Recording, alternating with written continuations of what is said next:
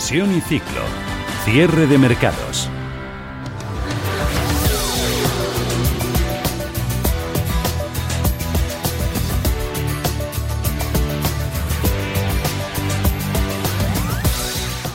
Continúa el goteo de revisiones bajistas para la economía española. Standard Poor's ha empeorado sus eh, previsiones. La agencia de calificación señala que la pandemia tendrá un efecto devastador sobre la economía española con una caída del PIB del 11,3% este año. Esto se compara con el menos 9,8% que estimaba la agencia de rating en junio. Esta revisión coincide con la del Banco de España. En 2021, Standard Poor's espera un rebote del 8,2% y un 4,3% en 2022. En cuanto al desempleo, la agencia espera una tasa de paro del 16% en 2020 y será peor el año siguiente, del 17,5%. Standard Poor's ha mantenido la nota Mm, de eh, calificación de deuda a España en A mayúscula, lo que equivale a un notable medio, pero ha cambiado la perspectiva de estable a negativa. La visión de Moody's es algo más optimista. La agencia de calificación de riesgo crediticio augura que el crecimiento de 2021 podría ser robusto. Catherine Mulbronner, analista de rating soberano para España de Moody's, ha señalado que el margen del PIB junto a las políticas del Banco Central Europeo generan confianza y pueden hacer que España salga de la crisis eh, generada por el coronavirus con un daño, dice, limitado. España, como los demás países avanzados, tiene margen para utilizar la política económica de una forma más proactiva que otros países. España está utilizando este margen. Además, claramente la política del, Banco Central Europeo es un factor muy importante y positivo para la zona euro, asegurando bajo coste de financiación. Eso nos da más confianza que los países como España, los países avanzados, pueden salir de esta crisis con un daño limitado. El viernes pasado Moody's también eh, revisaba eh, la calificación de la deuda de España, mantenía la nota sin cambios en B mayúscula doble A minúscula 1, lo que equivale a un aprobado alto, y la perspectiva estable. Esta es la misma calificación que le otorgó en abril de 2018. Desde Moody's valoran positivamente las medidas que ha tomado el gobierno para afrontar la crisis. El analista de rating soberano asegura que han sido bien calibradas y enfocadas en los sectores y empresas que más lo necesitan. Y en cuanto a las reformas pendientes, Moody's apuesta por una modificación del sistema de pensiones en, este, en nuestro país. En este sentido, el ministro de Seguridad Social, eh, José Luis Escribá, ha desvelado que las conversaciones en el seno de la Comisión del Pacto de Toledo son prometedoras y que en las próximas semanas podría haber un acuerdo en firme sobre la revalorización de las pensiones. Los trabajos del Pacto de Toledo, que, que están avanzando con discreción y eso son buenas noticias, pueden culminar pronto no me gustaría poner una fecha, pero el ritmo de avance es prometedor y hay una serie de acuerdos que yo creo que están prácticamente cerrados y uno es ese, que a partir de ahora, y no solamente un año y un año después en presupuesto, sino con un horizonte ya permanente, eh, las pensiones mantendrán su poder adquisitivo más asuntos. Continúa la mesa de diálogo entre gobierno y agentes sociales para alcanzar un acuerdo sobre la prórroga de los ERTES más allá del 30 de septiembre. Desde el Ministerio de Trabajo se muestran optimistas y avanzan a acuerdo en el contador de estos expedientes eh, temporales de regulación de empleo para que los trabajadores no consuman tiempo de paro. Por otro lado, la ministra Yolanda Díaz ha revelado que hay acuerdo en mantener la prestación en el 70%, aunque eso sí, Díaz reconoce que es difícil que estas ayudas cubran a todos los sectores.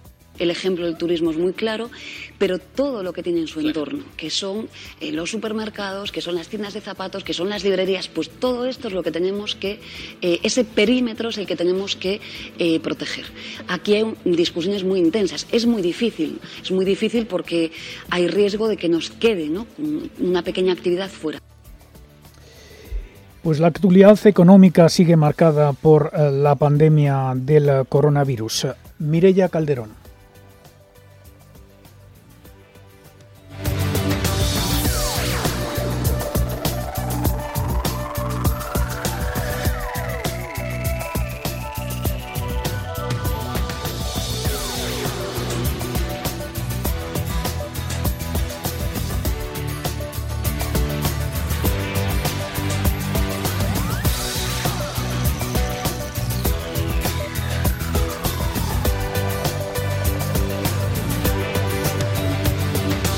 Con uh, temas uh, inmobiliarios. Enseguida Mireia Calderón nos cuenta la última hora uh, sobre el coronavirus. el Parque Español de Vivienda Pública en alquiler a la cola de la Unión Europea. El titular de ministro de Transportes, Movilidad y Agencia Urbana, José Luis Ábalos, ha anunciado que este viernes se abrirá el trámite de consulta pública del proyecto de ley estatal por el derecho a la vivienda. Tenemos varios problemas de vivienda en España y en concreto en vivienda social. El parque público de viviendas que podemos dedicar para fines sociales, eh, el conjunto de las administraciones españolas es bajo. Es bajo en relación con la media europea, especialmente en comparación con países con mejor desempeño económico y social como Dinamarca, Suecia, Austria, Países Bajos o Francia. En clave macroeconómica, la cifra de negocios de las empresas eh, bajó un 12,7% interanual el pasado mes de julio, moderando en más de tres puntos la caída del mes anterior, debido a que el fin del estado de alarma permitió a las empresas ir recuperando actividad. Y en clave internacional, el gobierno británico pagará una parte de los salarios de los trabajadores durante el periodo de seis meses para mitigar el impacto de las nuevas restricciones eh, del COVID-19. Esto lo anunciaba hoy mismo el ministro de Economía británico Rishi Sunak. There has been no harder choice than the decision to end the furlough scheme. En una declaración en la Cámara de los Comunes, Sunak ha señalado que este plan, que empezará a operar a partir del 1 de noviembre, tiene como objetivo pagar parte del sueldo de los empleados que trabajen hasta una tercera parte de sus horas laborales normales.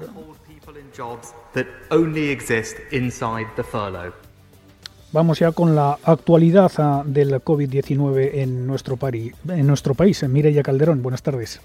Buenas tardes. Ya son 11.289 los nuevos casos de coronavirus en España diagnosticados. En el día de ayer, 4.143 confirmados en las últimas 24 horas, ascendiendo la cifra a más de 693.556. El número de muertos sube hasta los 31.034, 130 más que en la jornada anterior, y hay 1.436 ingresados en UCI, una cifra que se ha duplicado en un mes. Tras estas cifras, la ministra de Educación Isabel Cela y el de Sanidad Salvador Illa han anunciado varias reformas educativas con carácter de urgencia con el fin de adaptar la escuela a la situación de la pandemia, tales como flexibilizar los requisitos para ser docente o adaptaciones curriculares en todos los niveles de enseñanza y en las pruebas de la EBAU. Además, Isabel Cela ha hablado del total de grupos cuarentenados.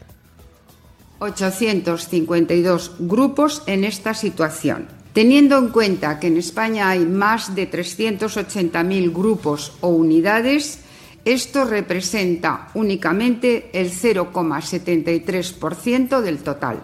0,73% del total son los grupos que están cuarentenados.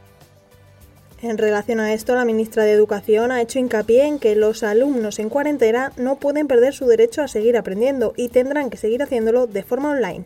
Esta obligación se extiende también a todos aquellos alumnos que están cuarentenados por 10 días, bien por haber dado positivo en la PCR como por haber estado en contacto con un positivo. No podemos permitir que ningún estudiante desatienda su proceso de formación porque se vea obligado a ausentarse temporalmente del aula. Por cierto, que Educación permitirá dar clase a titulados sin el máster para la docencia. Debido a todo esto, el ministro de Sanidad, Salvador Illa, ha dicho que se vienen semanas duras en la capital. Bien, ahora nos vamos a reunir, nosotros vamos a situación, vamos a hacer nuestras recomendaciones en el ámbito del grupo COVID-19 que acordaron crear el presidente del Gobierno y la presidenta de la Comunidad de Madrid. Sí que no quiero dejar de decirles que vienen semanas duras en Madrid y que por tanto hay que actuar con determinación y para tomar el control de la pandemia en esta comunidad autónoma. Y en este, en este contexto nosotros vamos a formular nuestras recomendaciones. El despliegue de las fuerzas de seguridad del Estado ante el incremento de contagios en Madrid y las restricciones a la movilidad se demorará hasta el lunes por petición de la comunidad madrileña. Por su parte, el viceconsejero de Sanidad de la Comunidad de Madrid, Antonio Zapatero, ha dicho que no descarta que se tengan que tomar medidas en toda la comunidad, pero que mañana solo se aumentarán las áreas con restricciones son zonas que tienen eh, más de mil casos acumulados por 100.000 habitantes, y que son las, zonas más, las, áreas de más infección, que además eh, tienen tendencia creciente y lo que nos planteamos también a la hora de esta limitación de movilidad y de restricciones sociales es la, estructura geográfica, es decir, que sean zonas que el, confinamiento perimetral se pueda realizar de una forma más, más llevadera. Son tres aspectos fundamentales para tomar la decisión.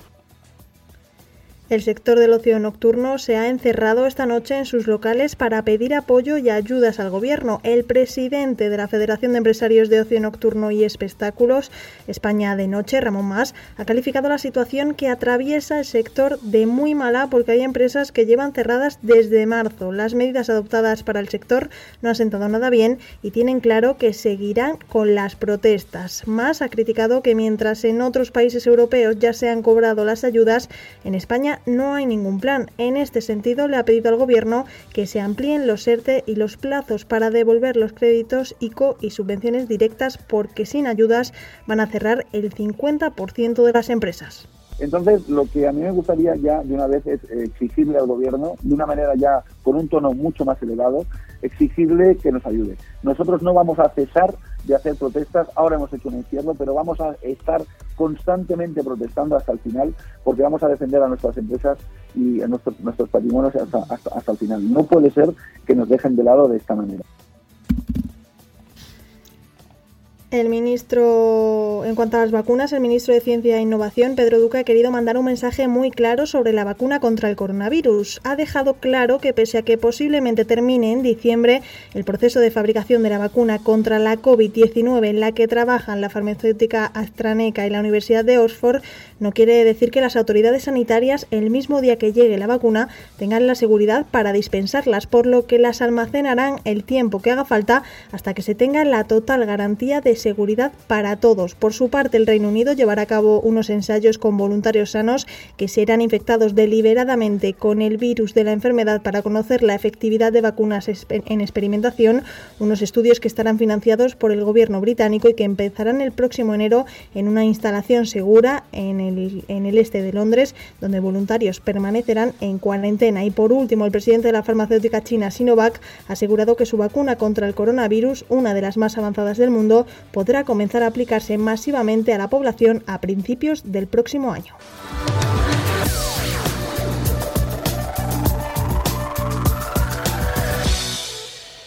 Hablamos ahora del reto del envejecimiento. Según un estudio del Consejo General de Economistas, serán necesarias medidas como la creación de colchones anticíclicos en épocas de bonanza para financiar este fenómeno poblacional, que se prevé costará el 24,6% del PIB en 2030, según la Comisión Europea. Los economistas piden también incrementar la colaboración público-privada para ampliar políticas de dependencia y planes de pensiones de empleo. Nos acompaña el economista Javier Santa Cruz, que ha sido el encargado de coordinar este estudio. Muy buenas tardes, Javier. ¿Qué tal, Paul? Muy buenas tardes, ¿cómo estamos? ¿Cuál es eh, la situación del envejecimiento en España en comparación con Europa? Pues eh, la situación es de un envejecimiento más acelerado, especialmente en términos de esperanza de vida, pero también de reducción de la natalidad, lo cual lleva a que la edad media de la población esté avanzando de una manera eh, más rápida que en otros países y se coloque por encima de la media de la Europa continental y por tanto España es el país que está más cerca de eh, dos países que han experimentado con anterioridad y que van por delante en esta materia como son eh, Japón y en el caso de Europa Suiza. Por tanto, estamos a una distancia bastante evidente por delante de países como Francia, como Alemania y por tanto pues ahí tenemos que buscar más el, ejemplo japonés y las políticas que se han ido implementando para ver cómo se puede abordar esto desde un estadio relativamente temprano del fenómeno. ¿Y por dónde pasan las estrategias para preparar el envejecimiento?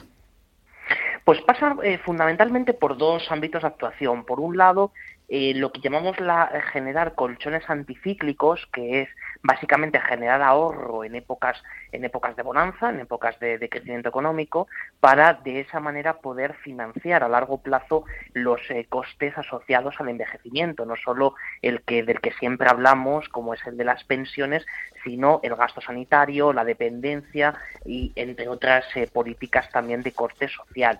Y por otro lado está el esfuerzo privado y ahí es donde tenemos eh, yo creo que cuatro palancas esenciales. Por un lado, eh, el incremento del ahorro privado y de, instrumentado en diferentes en diferentes herramientas como pueden ser los, los planes de los planes de empleo también la acumulación de capital en bienes eh, raíces en activos reales que luego se puedan convertir fácilmente en liquidez tenemos incrementar evidentemente el stock de capital de la economía el incremento de la productividad que es enormemente importante para poder sostener un crecimiento de los salarios a medio y largo plazo y, por supuesto, la reducción de la cuña fiscal, es decir, el impacto que tienen los impuestos sobre las nóminas y de esa manera pues poder aligerar los costes de trabajar.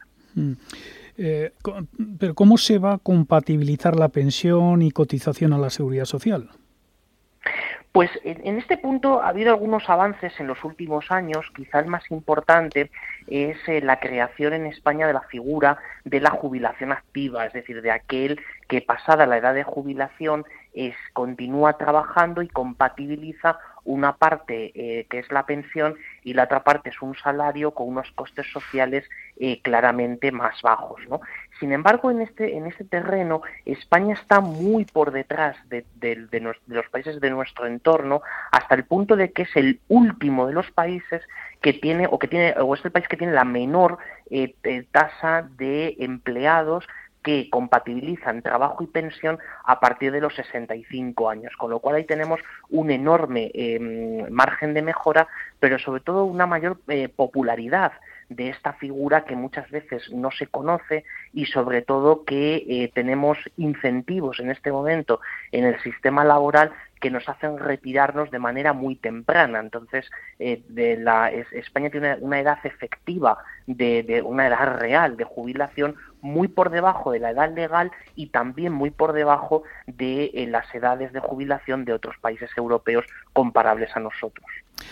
Javier Santa Cruz, economista, muchísimas gracias eh, por analizarnos este estudio sobre el envejecimiento en España y hasta una próxima ocasión. Un placer, un abrazo, gracias. Vamos a terminar con una nota positiva y es que eh, Alemania eh, dice que la economía para la recta final del año mejora, el sentimiento empresarial ha mejorado por quinto mes consecutivo y apunta que la locomotora europea da por superado lo peor de la crisis del coronavirus a pesar de los rebotes. Al menos esto es lo que se desprende del dato de hoy del IFO del clima empresarial que se sitúa este mes en 93,4 por encima del 92,5 del pasado mes de agosto. En Radio Intereconomía Cierre de mercados. El espacio de bolsa y mucho más. Con Fernando La Tienda. El último dato de viviendas en Estados Unidos ha inyectado un poquito de confianza en el mercado. Los principales indicadores intentan girarse al alza. Enseguida lo comentamos con Javier García Viviani. Primero recuerdo una vez más que a partir de las seis ponemos en marcha nuestros consultorios. Hoy jueves toca renta variable bolsa con Gerardo Ortega de tradesegres.es y con Nicolás López de MG Valores. 91 533 18 51 o 609 22 47 16 para las notas de voz y WhatsApp. El suelo se mueve bajo nuestros pies y parece que no hay otra salida. De lunes a jueves, consultorio de bolsa y fondos de inversión en cierre de mercados. Con Fernando La Tienda, Radio Intereconomía economía. La empresa agroalimentaria Procavi, integrada en Grupo Fuerte, se ha convertido en la primera empresa española de pavo en conseguir la certificación en bienestar animal welfare gracias a una minuciosa y exhaustivo trabajo por garantizarlo en toda su cadena de producción. La consecución de esta certificación avala que Procavi es una empresa respetuosa con el bienestar animal en todo el ciclo de vida del pavo. Con esta certificación, Procavi garantiza que toda su producción, que también incluye todas las líneas de productos comercializadas bajo la marca Turkey Lovers cumple con todos los requisitos establecidos por Welfare Quality y AWIN. Víctor José Martínez es director general de Procavi. Desde Procavi la verdad es que estamos muy contentos por la obtención de esta certificación Welfare, ¿no? porque al final se corresponde también con ese gran reconocimiento ¿no? a nuestros equipos técnicos y granjeros asociados.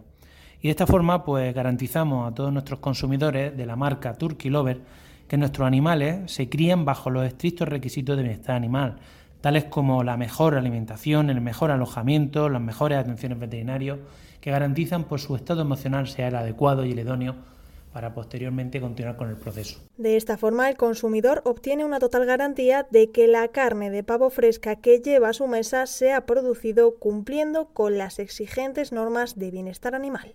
Una inversión sostenible es sinónimo de crecimiento futuro. Por eso en Dunas Capital conocemos el impacto de nuestras inversiones y lo comunicamos con transparencia. Realizamos una gestión sostenible que genera impactos positivos a largo plazo para nuestros clientes, el medio ambiente y la sociedad.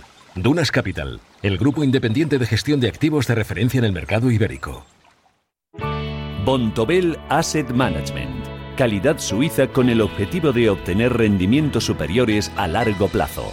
En Bontobel Asset Management siempre estamos a la vanguardia de las inversiones activas en bonos y acciones. Para más información, entre en nuestra página web bontobel.com barra am.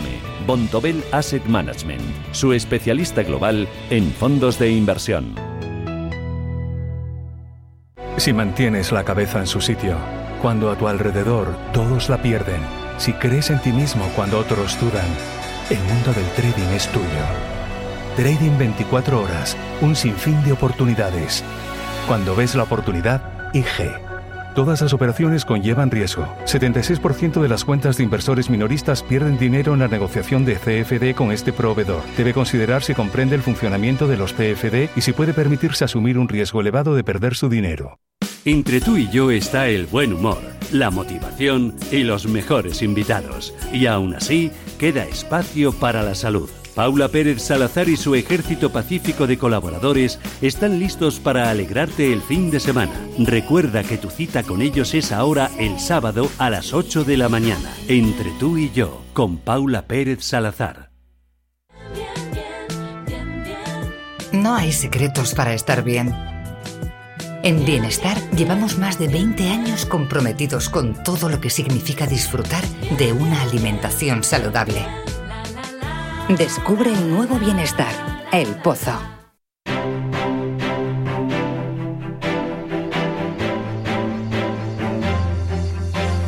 Se han cambiado los papeles, ahora las que bajan son las bolsas europeas y las que intentan subir son las bolsas norteamericanas. Viviani, Comprobado, comprobadísimo. En cuanto el SP500 se acerca a los 3.200 puntos, ahí se activan las órdenes de compra que neutralizan las presiones bajistas, pero esto no es lo importante. Lo importante es que aguante bien ese soporte 3.200. Bien a las claras, nos lo dice el gráfico intradía de hoy, con ese mínimo de la jornada que marcaba en los 3.209 puntos, luego ha hecho un intento de recuperación. Tenemos al índice más amplio ahora en los 3.230, en el que siguen no obstante los números rojos, menos 0, 18. Intento de venirse arriba de los índices americanos, sobre todo a esa buena referencia del día, que era la venta de viviendas nuevas en Estados Unidos, dato correspondiente al mes de agosto. Han aumentado estas ventas un 4,8%. La previsión era de un descenso del 1,2%. Se han anotado la mayor subida que le llega a máximos desde 2006. Protagonistas también la caída que estamos viendo en el oro, que está cayendo hasta mínimos de más de dos meses y medio. Lo hace debilitado por esa fortaleza del dólar, billete verde que tenemos en máximos de dos meses en su cruce contra el dólar. Bolsas europeas que siguen yendo, o mejor dicho, no escuchando ese intento que queda ahí de recuperación en América con un IBEX 35 perdiendo un 0,53%, 6.619 puntos dentro de ese índice. Mayores subidas siguen siendo en BBVA, en Merlin Properties, Telefónica también en positivo, pero sigue por debajo de los 3 euros, 2,97, sumando avances del 0,54. Recuerden que esta semana nos decían nuestros analistas técnicos que prácticamente no existen reflejos, posibilidad de que haya tocado suelo, al menos mientras precio de Telefónica se mantenga por debajo de los 3,4 euros mínimos de 1996, los que ronda la operadora. Y ahora la tertulia.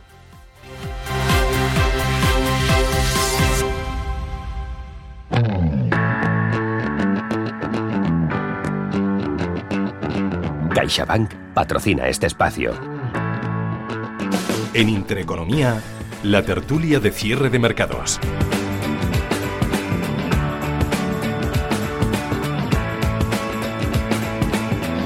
Ahora mismo la, ficha de Telefónica, capitalización bursátil 15.800 millones de euros, va que ver con los 100.000 millones a los que llegó a valer hace, hace tan solo unos años Telefónica.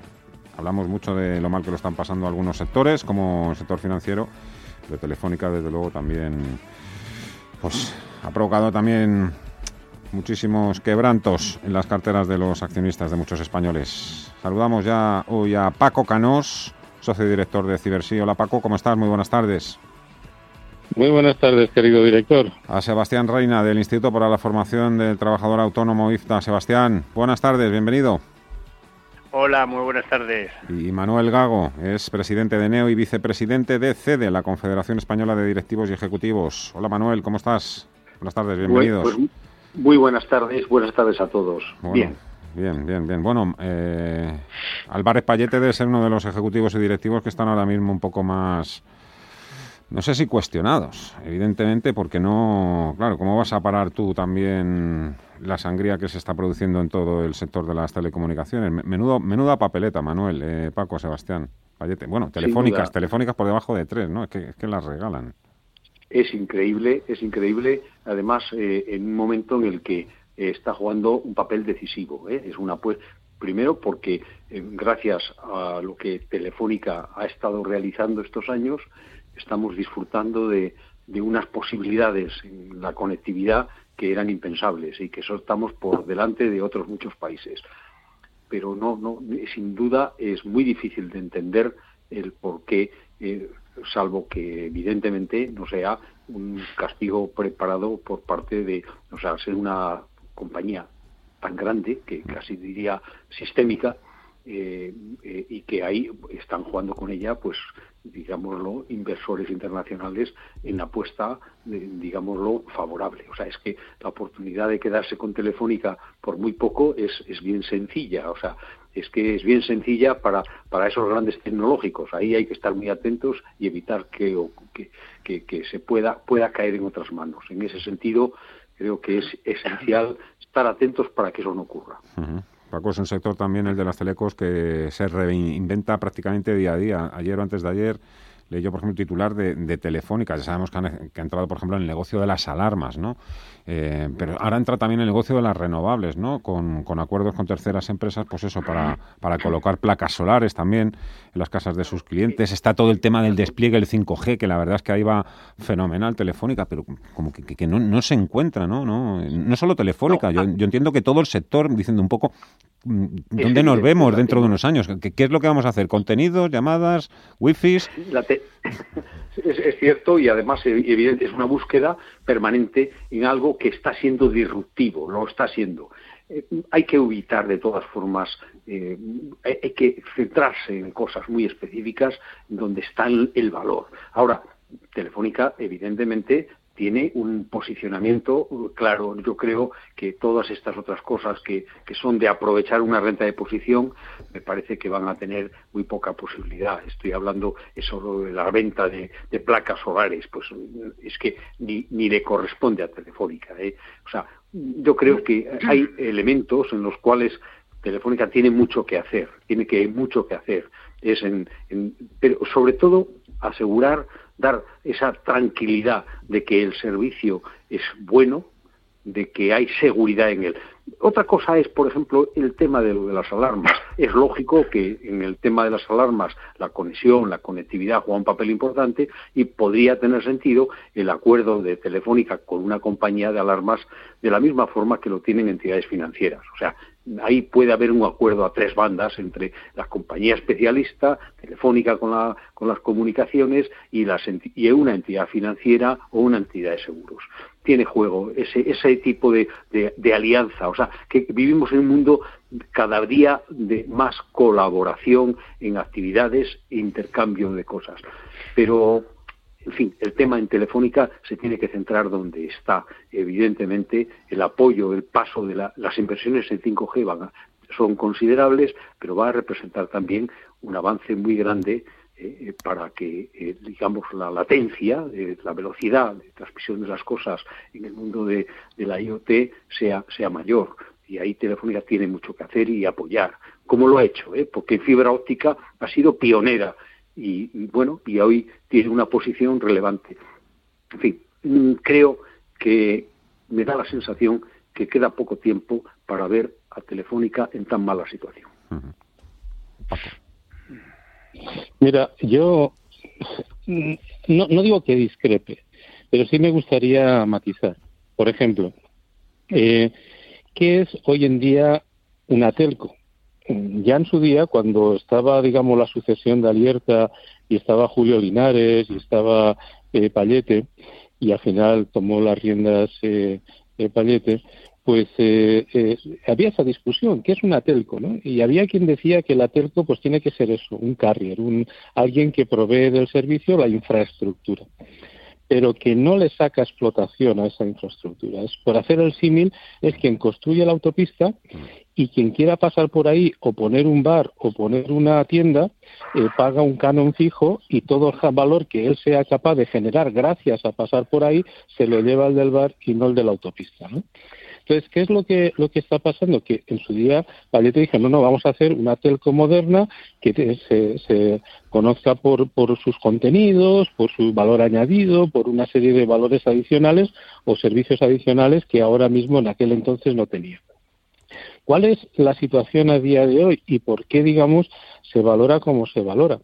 Al final, si tú tienes una empresa que sabes que vas a cobrar, vamos a llamarle, unas cuotas eh, fijas, que no em, participas en el beneficio que generas por tener esa infraestructura, eres un símil a un bono con un cupón fijo. ¿Cuál es tu valor? El descuento de esos cash flows.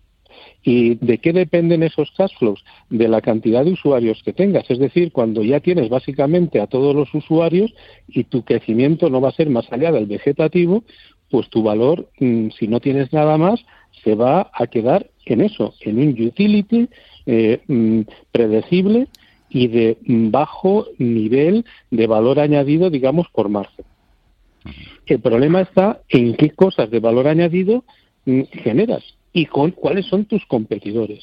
Y tus competidores, la verdad es que son animales muy poderosos y muy ágiles y muy tecnológicos. Son los Google de la vida, son los Facebook de la vida, son gente que evidentemente mm, han nacido, mm, tienen en su ADN de nacimiento el tema digital, cosa que Telefónica, desgraciadamente, por su evolución, no. Eh, coincido con Manuel en el sentido de que, bueno, eso de las eh, eh, células fotoeléctricas, los paneles solares, pues me parece un poquito pues como, como, pues no lo sé, pero probablemente fuera de contexto. ¿Acuerdos? Sí, pero eso cuánto va a generar en, un, en una compañía como es Telefónica, cuánto de eso llega a, a, la última línea de la cuenta de pérdidas y ganancias y sobre todo qué porcentaje representa de lo que es esa línea, ¿no? Es decir, mm, cuánto está cambiando el negocio, cuánto valor está realmente añadiendo en términos porcentuales a lo que es el negocio. Para mí ese es el grave problema de Telefónica y otras telcos a nivel mundial.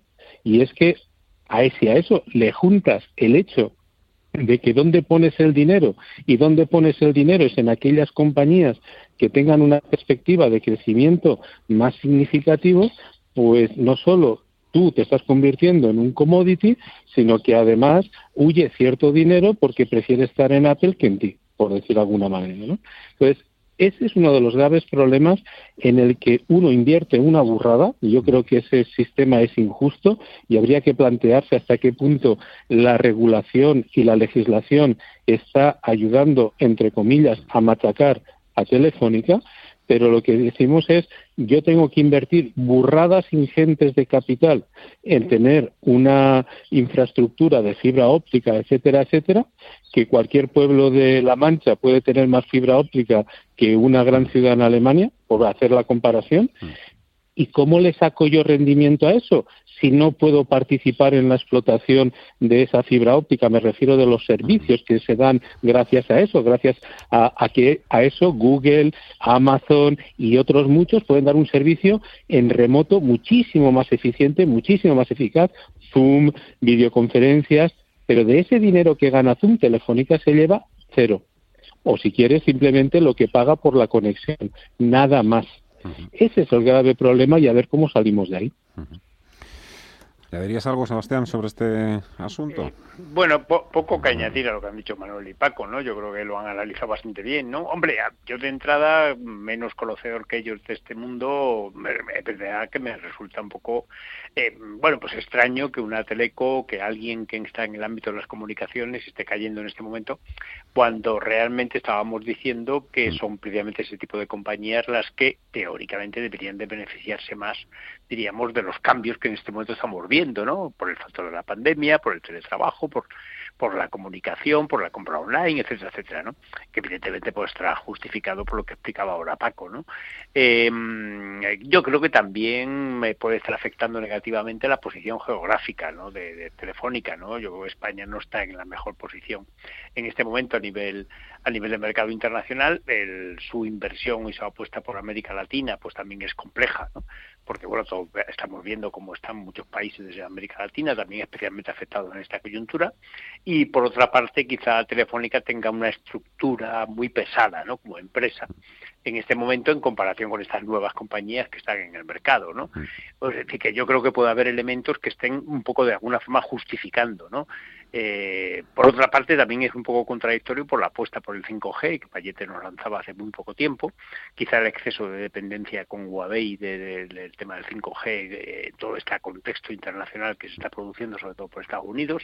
En fin, no sé, este conjunto de elementos pueden estar de alguna manera pues eh, añadiendo eh, de alguna forma dificultad particular a Telefónica, ¿no? Además de las que ya Paco y Manolo han, han, expresado, ¿no? Ah, que son seis, sería con, con, este año de cerrar con, con, pérdidas serían seis años consecutivos de, de pérdidas en, en, la bolsa. Evidentemente los grandes accionistas también... Eh, tienen, tienen sus límites. Oye, ya que hemos medio cambiado de asunto y hemos hablado también pues, de Snack, de Zoom, de teletrabajo, Sebastián, ¿qué nota le pondrías a la nueva ley de teletrabajo?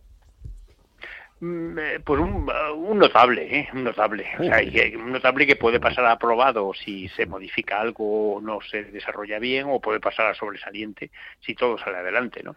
Mm, vamos a ver, yo creo que lo más importante es que es una, un proyecto de ley que nace con acuerdo entre las partes. Solo lo más importante, yo creo que las leyes laborales que vengan con acuerdo o en desacuerdo cambia todo, ¿no?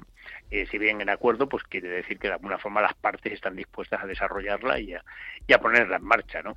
Eh, los cambios que se han hecho también de carácter coyuntural, ¿no? Para aquellas empresas que no tenían vocación de teletrabajo, pero que están obligadas, pero que ahora pues no se van a ver obligadas a aceptar el teletrabajo como fórmula si las circunstancias cambian, pues también me parece una medida práctica y, adecuada, ¿no?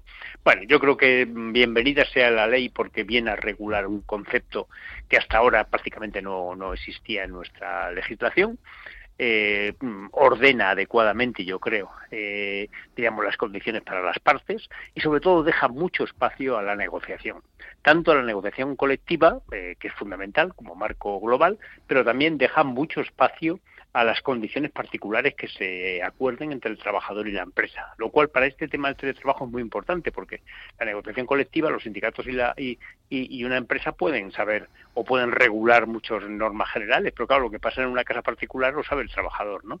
Y por lo tanto eh, hay que hay que individualizar ¿no? en muchos aspectos esta relación mm. y esto pues se ha tenido en cuenta. ¿no? En general yo creo que un notable que puede pasar a sobresaliente o puede bajar a aprobado, depende de las circunstancias ¿no? de futuro. Oye, eh, Sebastián, eh, Manuel, Paco, sé que el tema de los cambios, posibles cambios en la reforma laboral, sigue levantando ampollas entre los sindicatos y los empresarios, como por otra parte es lógico, pero ahora mismo decía Sebastián, acuerdo, pacto entre los agentes sociales.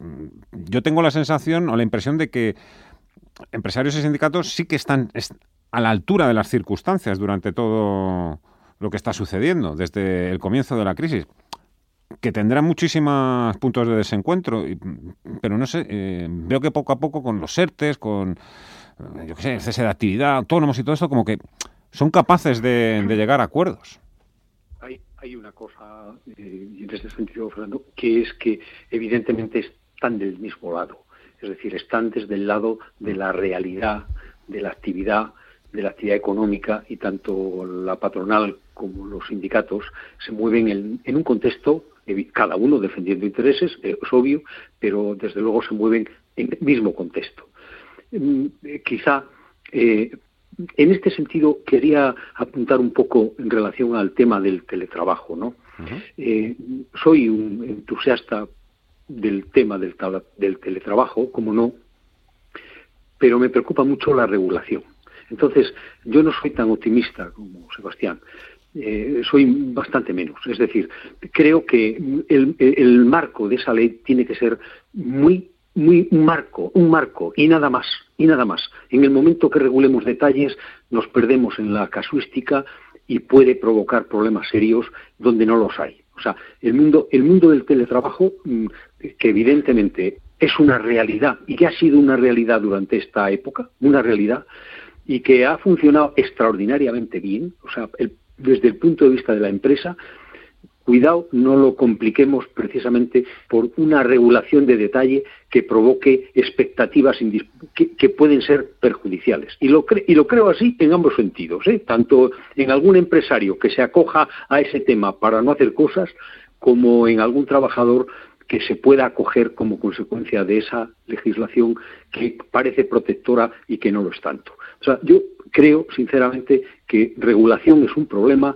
y lo es en todo lo que se toca. Tenemos todo está regulado, burocratizado, demasiado, marcos, evidentemente, acuerdos, evidentemente, pero que en, un ámbito amplio, suficiente, sin necesidad de esa minuciosidad de detalle que obliga a tener que regularlo todo. O sea, el, intentar identificar que si la electricidad que consume el trabajador en su casa tiene que ser a costa de la empresa, y intentar, bueno, entramos en detalles que, que lo único que llevarían sería a, verdadero disparate. Por eso entiendo que evidentemente el trabajo, el teletrabajo se ha incorporado a la realidad laboral de una forma muy activa y bienvenido sea y ha venido para quedarse.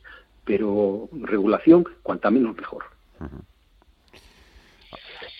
Bueno, yo, a ver, eh, ¿qué tengo que decir yo del teletrabajo? Si, entre comillas, lo llevo practicando desde hace muchísimos años, ¿no? Sí, pero, tú eres tu propio jefe también. Bueno, eh, digamos que eh, eh, en ese aspecto así es, pero también con mucha gran diferencia. Hay una grandísima diferencia. No, obviamente. Ahora, estoy de acuerdo con lo que dice Manuel. Es decir, yo em, y es un, es un concepto, yo diría casi hasta filosófico, ¿no? Eh, tú eres lo suficientemente adulto para poder, digamos, entenderte con la gente o tú necesitas a papá Estado para que te eh, diga, pues te dé instrucciones de cómo ir al baño, de cómo ir a una serie de sitios, de qué hacer, de no hacer. Mm, yo creo que esa es una gran pregunta, ¿no? Y cuando nos dedicamos a regular, pues a veces una regulación hecha por un funcionario desde un sitio en el que no está tocando la realidad por su tipo de trabajo, por su tipo de situación y porque vive alejado de, ese, de ese mundo real, pues es muy peligroso que se ponga a regular hasta el último detalle porque probablemente lo haga sobre una realidad que no es real. Y eso, al final, está perjudicando y no solo a los empresarios, sino también a los trabajadores. Porque sí que es, eh, el teletrabajo es el reflejo de una situación, una situación que en un momento dado se ha habido acelerada por la pandemia, pero que desde ya hace tiempo y cada vez más se ve posibilitada por la nueva tecnología. Y a, eso se unen una serie de grandes eh, beneficios del teletrabajo en aquellos trabajos en los que se puede hacer, porque hay otros trabajos que no se puede hacer. Un fontanero, pues no se puede hacer por teletrabajo por ejemplo, ¿no? Eh, sin embargo, en muchos trabajos en los que sí, pues tú pregúntale ahora a la gente que está teletrabajando cuando antes se pasaba dos horas al día en un atasco, si prefiere hacerlo desde casa o pasarse dos horas al día en un atasco, ¿no? Eh, etcétera, etcétera, etcétera. Pero claro, eso evidentemente tiene que tener un marco, un marco que evite sobre todo los abusos por cualquiera de las partes, los abusos. Pero después que deje la suficiente manga ancha para que se acomode la realidad de cada situación al ejemplo concreto. Y no olvidemos una cosa, España es un país de pymes. Y como tú pretendas regular la situación de millones de pymes, pues estás, vas dado. O sea, es que no es así, tienes que dar unas líneas maestras y que se acoplen y que se adapten. Y después, mm, el teletrabajo tampoco es la panacea de nada. Es decir, el trabajo puede ser, puede abrir oportunidades y puede crear otra serie de amenazas o de problemas. ¿Qué pasa, por ejemplo, con las oficinas? Si de repente el 30% de esa oficina se queda vacía. O si resulta que hay que poner mm, otro setup en esas oficinas porque la rotación, claro, si tres días estás en, tu casa y dos días en el trabajo eh, y después eso cambia, pues eh, tu mesa ya no es tu mesa.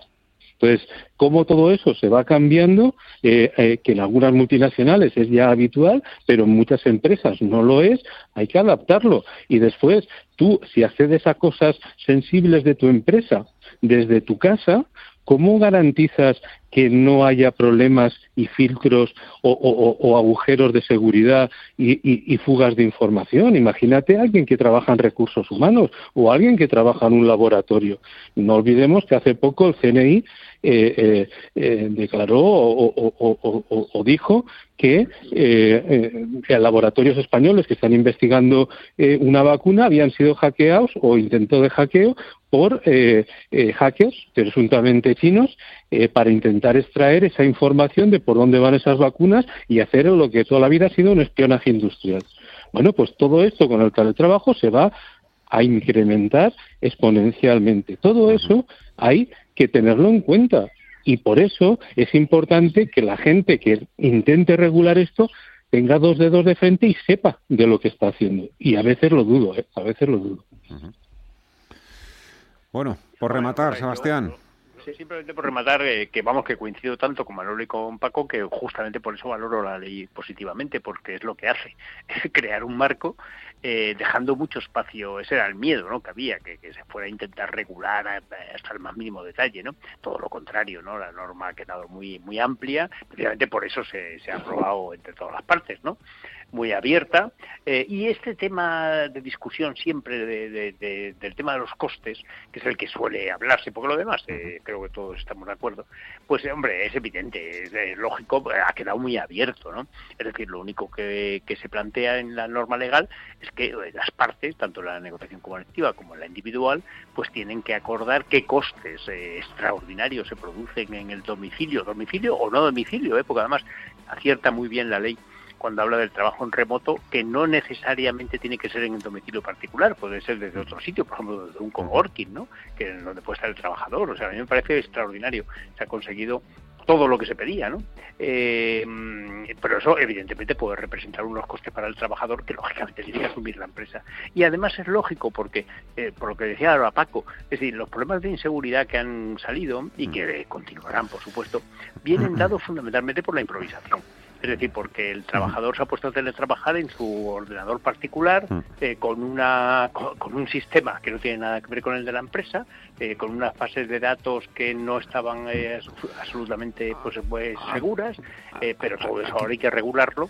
Vamos, regularlo, hay que hacerlo. ¿no? Pues, aquí, lo, aquí lo tengo que regular, Sebastián, aquí lo tengo que regular, en casa o en la oficina, donde queráis, os dejo que sigáis trabajando. Nosotros tenemos que actualizar ya las noticias. Manuel Lago, Sebastián Reina, Paco Canós, gracias a los tres mucho ánimo, cuidaros. Igualmente, un abrazo muy fuerte. Se ha pasado. Vosotros, un abrazo. Hasta luego. Un abrazo. sí, hasta luego. CaixaBank ha patrocinado este espacio. Contigo aprendí. En estos meses hemos aprendido muchas cosas, pero la más importante es que queremos seguir estando contigo. Y en CaixaBank, estar contigo significa que estés protegido con MyBox para que puedas dormir tranquilo. Infórmate en caixabank.es. CaixaBank. Escuchar, hablar, hacer. Si mantienes la cabeza en su sitio, cuando a tu alrededor todos la pierden, si crees en ti mismo cuando otros dudan, el mundo del trading es tuyo. Trading 24 horas, un sinfín de oportunidades. Cuando ves la oportunidad, IG. Todas las operaciones conllevan riesgo. 76% de las cuentas de inversores minoristas pierden dinero en la negociación de CFD con este proveedor. Debe considerar si comprende el funcionamiento de los CFD y si puede permitirse asumir un riesgo elevado de perder su dinero. Bontobel Asset Management. Calidad suiza con el objetivo de obtener rendimientos superiores a largo plazo. En Bontobel Asset Management siempre estamos a la vanguardia de las inversiones activas en bonos y acciones. Para más información, entre en nuestra página web bontobel.com barra am. Bontobel Asset Management, su especialista global en fondos de inversión. ¿Qué tipo de piel tienes? ¿Te la cuidas? ¿Te proteges del sol? ¿Se te cae el pelo o se te hinchan las piernas? ¿Qué perfume puedes regalar? Deja de buscar en internet respuestas confusas porque ahora en Belleza Capital estarás enterado de todo esto y mucho más. Los sábados de 11 a 12 de la mañana en Radio Intereconomía. Son las 5 de la tarde, las 4 en Canarias. Radio Intereconomía. Boletín informativo. Buenas tardes. Los avales eh, concedidos por el ICO a empresas turísticas suman 15.173 millones de euros de forma, dice el Ministerio de Industria, Comercio y Turismo, que el sector turístico se convierte en el más beneficiado por estas líneas de financiación para